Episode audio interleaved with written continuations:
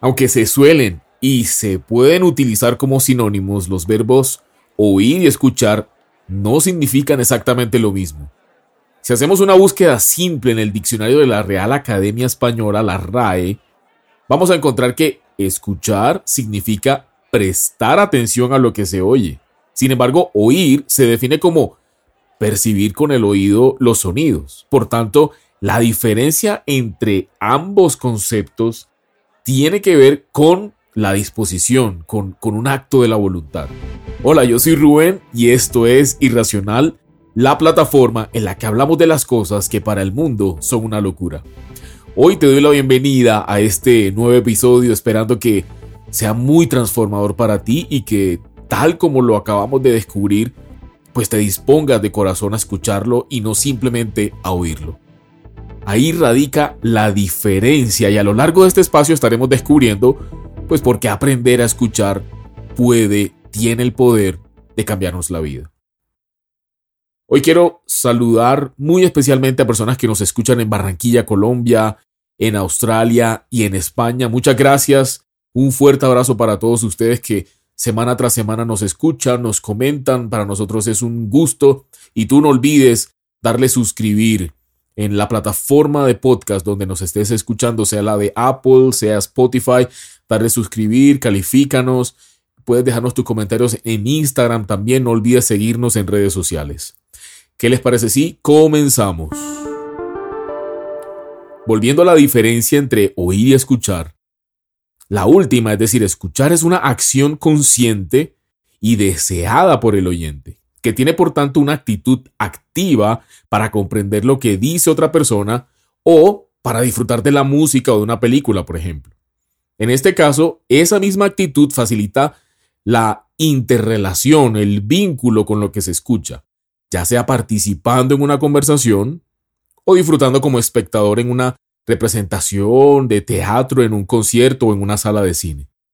La acción de oír, en cambio, es involuntaria, es decir, no estamos esperando o, atentos a la llegada de un sonido, sino que es algo que simplemente sucede porque al producirse, al emitirse ese sonido, pues lo percibimos y sabemos procesarlo físicamente, estamos hechos para eso. Queramos o no, lo oiremos, pues el oído está activo y simplemente cumple con su función para lo que fue creado. Dicho de otra manera, un ruido sorpresa como los gritos, el ladrido repentino de un perro o el pito de un carro no se escuchan, sino que se oyen. Cuando tienes una conversación de valor, pues tus sentidos están atentos, no te distraes con facilidad y tu atención está puesta por completo en lo que la otra persona está diciendo. De ahí captas información, la guardas, la atesoras a tal punto que muchas conversaciones se vuelven inolvidables, transformadoras. Por otra parte, cuando no te interesa, pues simplemente estás ahí, pero sin poner el más mínimo cuidado. Quiero que pensemos en esto por un momento. ¿Cuántas cosas podemos habernos perdido por estar en modo oír y no en modo escuchar? Vale la pena hacer todo de una manera mucho más consciente, más presente y por supuesto más decididos a escuchar, a abrir los oídos, recordando que tenemos dos oídos y una sola boca. Como siempre, recurriendo a la Biblia, buscando entender la importancia, la diferencia entre la escucha y el oído, comencé a darme cuenta de algo muy, muy interesante.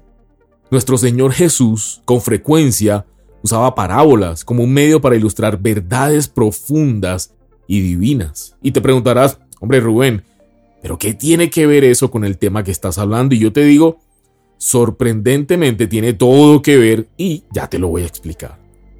Comencemos en orden. Se ha dicho que una parábola es una historia terrenal con un significado celestial. Historias como estas son fácilmente recordadas, las características de los personajes, el simbolismo rico en significado. Las parábolas eran una forma muy, muy, muy tradicional de enseñanzas en el judaísmo. Antes de, antes de cierto punto en su ministerio, el Señor Jesús ya había empleado muchas analogías gráficas usando cosas como tan comunes, que eran tan conocidas por todos como la sal, el pan, las ovejas, entre otras, y su, significado era muy muy claro en el contexto de su enseñanza. Sin embargo, las parábolas ya son un nivel distinto y requerían un poquito más de explicación. Por eso en un momento específico de su ministerio, Jesús comenzó a enseñar utilizando exclusivamente parábolas. La pregunta es, ¿por qué Jesús dejaría que la mayoría de la gente se preguntara acerca del significado de las parábolas? El primer ejemplo de esto está en el relato de la parábola de la semilla y las diferentes clases de suelos donde cae. Vamos a leerla porque ese es justo el pasaje marco de la temporada, el que vamos a, a, estar estudiando durante toda esta temporada que comenzó un episodio atrás, que si no lo has escuchado te invito a hacerlo. Y este pasaje lo encuentras en el capítulo 13 de Mateo, versículos del 1 al 23. Aquí abro comillas. Ese mismo día salió Jesús de la casa y se sentó junto al lago. Era tal la multitud que se reunió para verlo que él tuvo que subiera a una barca donde se sentó mientras toda la gente estaba de pie en la orilla, y les dijo en parábolas muchas cosas como estas. Un sembrador salió a sembrar. Mientras iba esparciendo la semilla, una parte cayó junto al camino y llegaron los pájaros y se la comieron. Otra parte cayó en terreno pedregoso sin mucha tierra. Esa semilla brotó porque la tierra no era profunda, pero cuando salió el sol, las plantas se marchitaron y por no tener raíz, se secaron. Otra parte de la semilla cayó entre espinos que al crecer la ahogaron. Pero las otras semillas cayeron en buen terreno en el que se dio una cosecha que rindió, ojo, 30, 60 y hasta 100 veces más de lo que se había sembrado. El que tenga oídos, que oiga, cierro comillas. Antes de que él explicara la parábola, llevó a sus discípulos lejos de la multitud, los apartó. Ellos le preguntaron, ¿por qué les enseñas en parábolas? Y él les contestó, y aquí abro comillas porque voy a seguirte leyendo, a ustedes se les ha concedido conocer los secretos del reino de los cielos, pero a ellos no. El, al que tiene se le dará más y tendrá en abundancia, al que no tiene, hasta lo poco que tiene se le quitará. Por eso les hablo a ellos en parábolas, aunque miran no ven, aunque oyen no escuchan ni entienden. En ellos se cumple la profecía de Isaías. Por mucho que oigan no entenderán, por mucho que vean no percibirán. Porque el corazón de este pueblo se ha vuelto insensible, se les han embotado los oídos y se les han cerrado los ojos. De lo contrario, verían con los ojos, oirían con los oídos, entenderían con el corazón y se convertirían y yo los sanaría. Pero dichosos los ojos de ustedes porque ven y sus oídos porque oyen, porque les aseguro que muchos profetas y otros justos anhelaron ver lo que ustedes ven, pero no lo vieron, y oír lo que ustedes oyen, pero no lo oyeron. Creo que ahora sí podemos ver la relación entre las parábolas y la importancia de estar en modo escuchar cuando nos acercamos a Dios y no simplemente estamos en modo oír a partir de este momento en el ministerio de Jesús, cuando él hablaba en parábolas, se las explicaba únicamente a sus discípulos por las razones que el mismo Señor Jesús acababa de mencionar. Pero aquellos que continuamente habían rechazado su mensaje eran dejados en su ceguera espiritual para preguntarse sobre su significado. Él hizo una clara diferenciación entre los que tenían el privilegio, el placer, a los que se les había concedido tener oídos para oír, y aquellos que persistían en su incredulidad, en su ceguera y sordera, aunque oyendo, pero nunca percibiendo realmente y siempre aprendiendo, pero que nunca pueden llegar al pleno conocimiento de la verdad. Terminemos entonces de leer ese pasaje y de aquí vamos a sacar unas claves muy, muy poderosas, muy transformadoras y de verdad estás detrás de un cambio en tu vida. Vamos a desatar a través de esta enseñanza, a través de escuchar activamente este mensaje, un avance en nuestra relación con Dios inesperado. Versículo 18 del capítulo 13 de Mateo dice, escuchen lo que significa la parábola del sembrador. Y aquí hago una pausa para decirte, hay que dejar que la Biblia se interprete sola. Hay que tener paciencia. Tú que ya eres un estudioso de la palabra, tú que estás buscando respuestas con ganas, con deseo de para alguna situación en tu vida, paciencia y no interpretes por tu propia cuenta. no buscan tu relación con Dios en oración y buscan la misma palabra que el mismo Señor se va a encargar de revelarte la explicación sana, pura, sin inventos, sin arandelas, sin teorías, sin hipótesis. En ese mismo capítulo que él da la parábola del sembrador, la explica y aquí te lo voy a leer ahora sí. Y les dijo, escuchen lo que significa la parábola del sembrador. Cuando alguien oye la palabra acerca del reino y no la entiende, viene el maligno, es decir, Satanás, y arrebata lo que se sembró en su corazón. Esta es la semilla sembrada junto al camino. El que recibió la semilla que cayó en terreno pedregoso es el que oye la palabra e inmediatamente la recibe con alegría, se alegra de una, pero como no tiene raíz, dura poco tiempo. Cuando surgen problemas o persecución a causa de la palabra, enseguida se aparta de ella. El que recibió la semilla que cayó entre espinos es el que oye la palabra, pero las preocupaciones de esta vida y el engaño de las riquezas la ahogan, de modo que ésta no llega a dar fruto. Pero el que recibió la semilla que cayó en buen terreno es el que oye la palabra, la entiende, este sí produce una cosecha al 30, al 60 y hasta el 100 por uno. Cierro comillas. Ya puedes ver entonces cuatro terrenos o cuatro tipos de corazones donde cae la semilla que es la palabra. La Biblia dice que la fe viene por el oír y el oír por la palabra de Dios.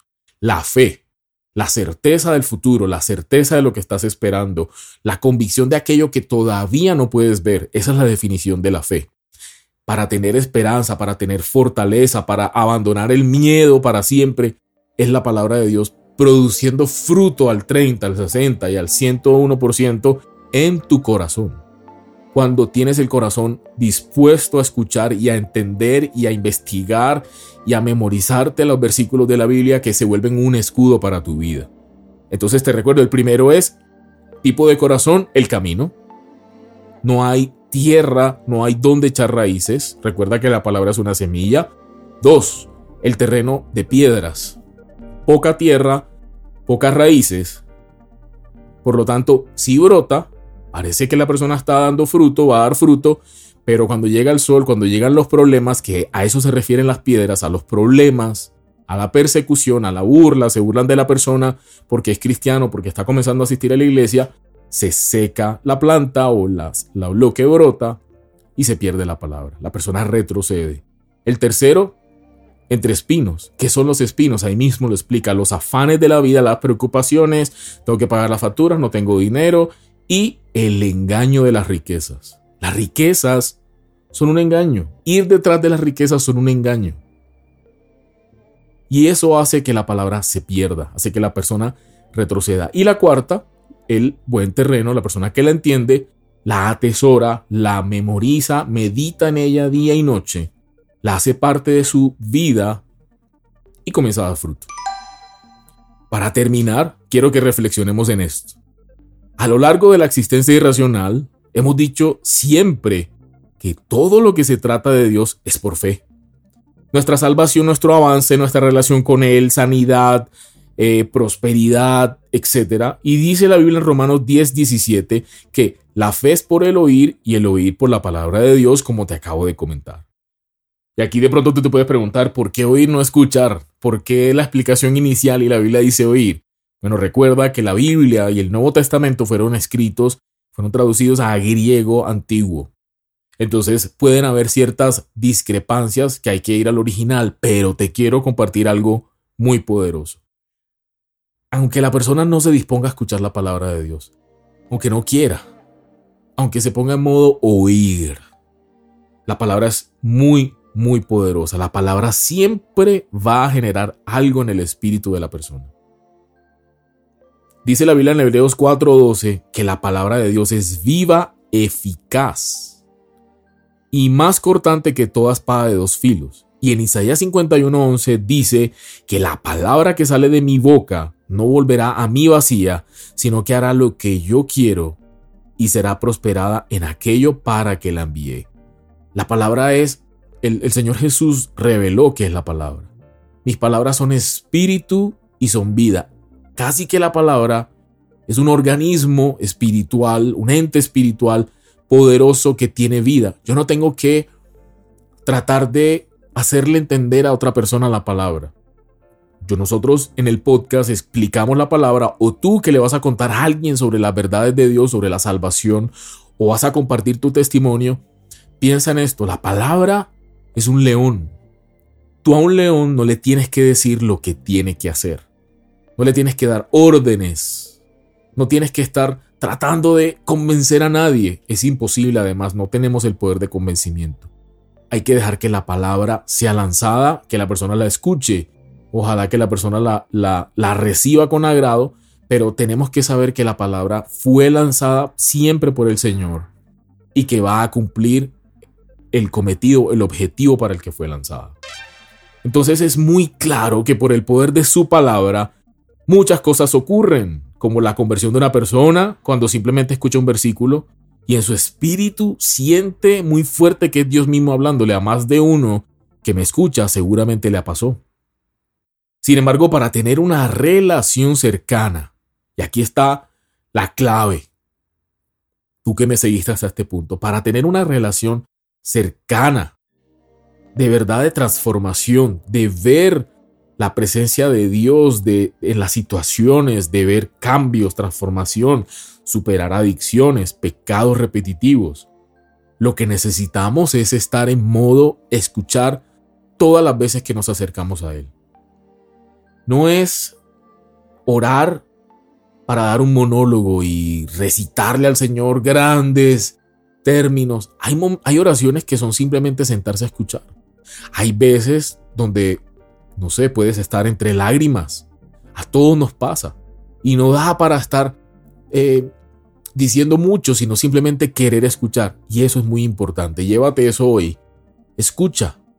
Usualmente el Señor habla a través de imágenes en tu mente. Cosas que no van a contradecir la palabra nunca, porque eso es primer síntoma para entender lo que se te está diciendo, si viene de Dios o no, es que no contradice la palabra. Y si es un sueño, si es un propósito, si es algo, usualmente te va a dar algo que tú no puedes alcanzar bajo, por tus propios medios. Y que te va a abrumar. No lo abandones, anótalo, escríbelo, escribe la visión.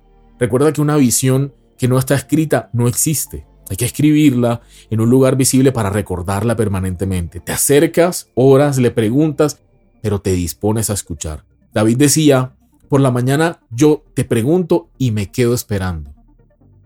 Habacuc, el profeta, un profeta menor, decía, yo me sentaré a ver lo que se me dirá, concerniente a mi queja.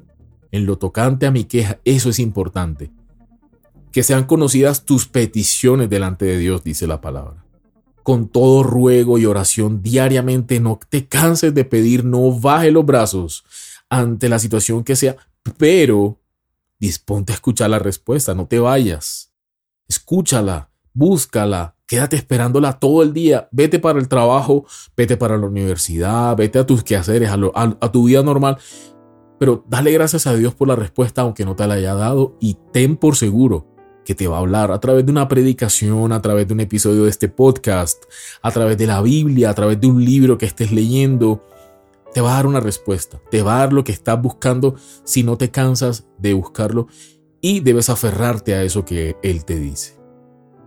Gracias por acompañarnos hasta este punto. Para nosotros es un placer construir estos episodios, grabarlos, es, es un gusto.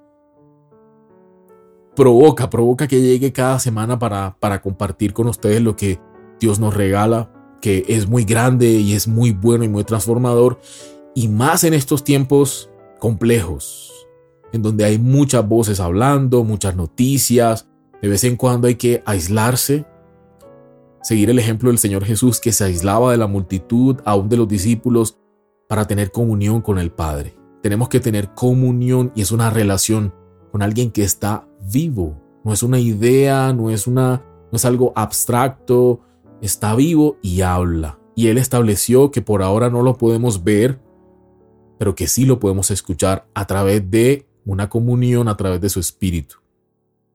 Y a través de la oración, por supuesto.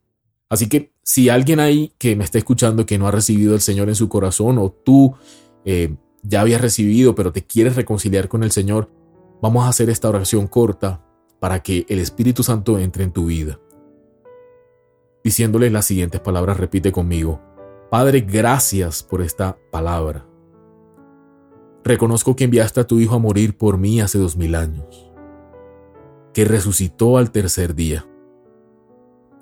Te pido, perdona todos, todos mis pecados pasados, presentes y futuros. Acepto tu perdón. Envía tu Espíritu Santo a vivir en mí. Hazme tu Hijo.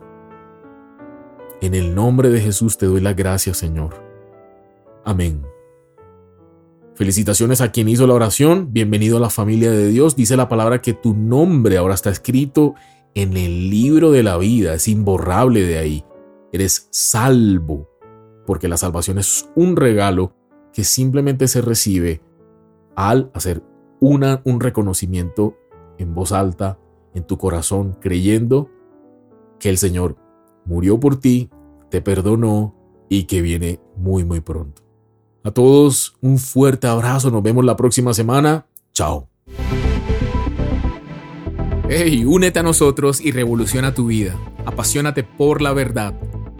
Te esperamos en un próximo episodio. Comparte este contenido y búscanos en redes sociales como irracional.co. Muévete contra la corriente. Irracional Podcast es producido por Grupo Fine en la ciudad de Medellín.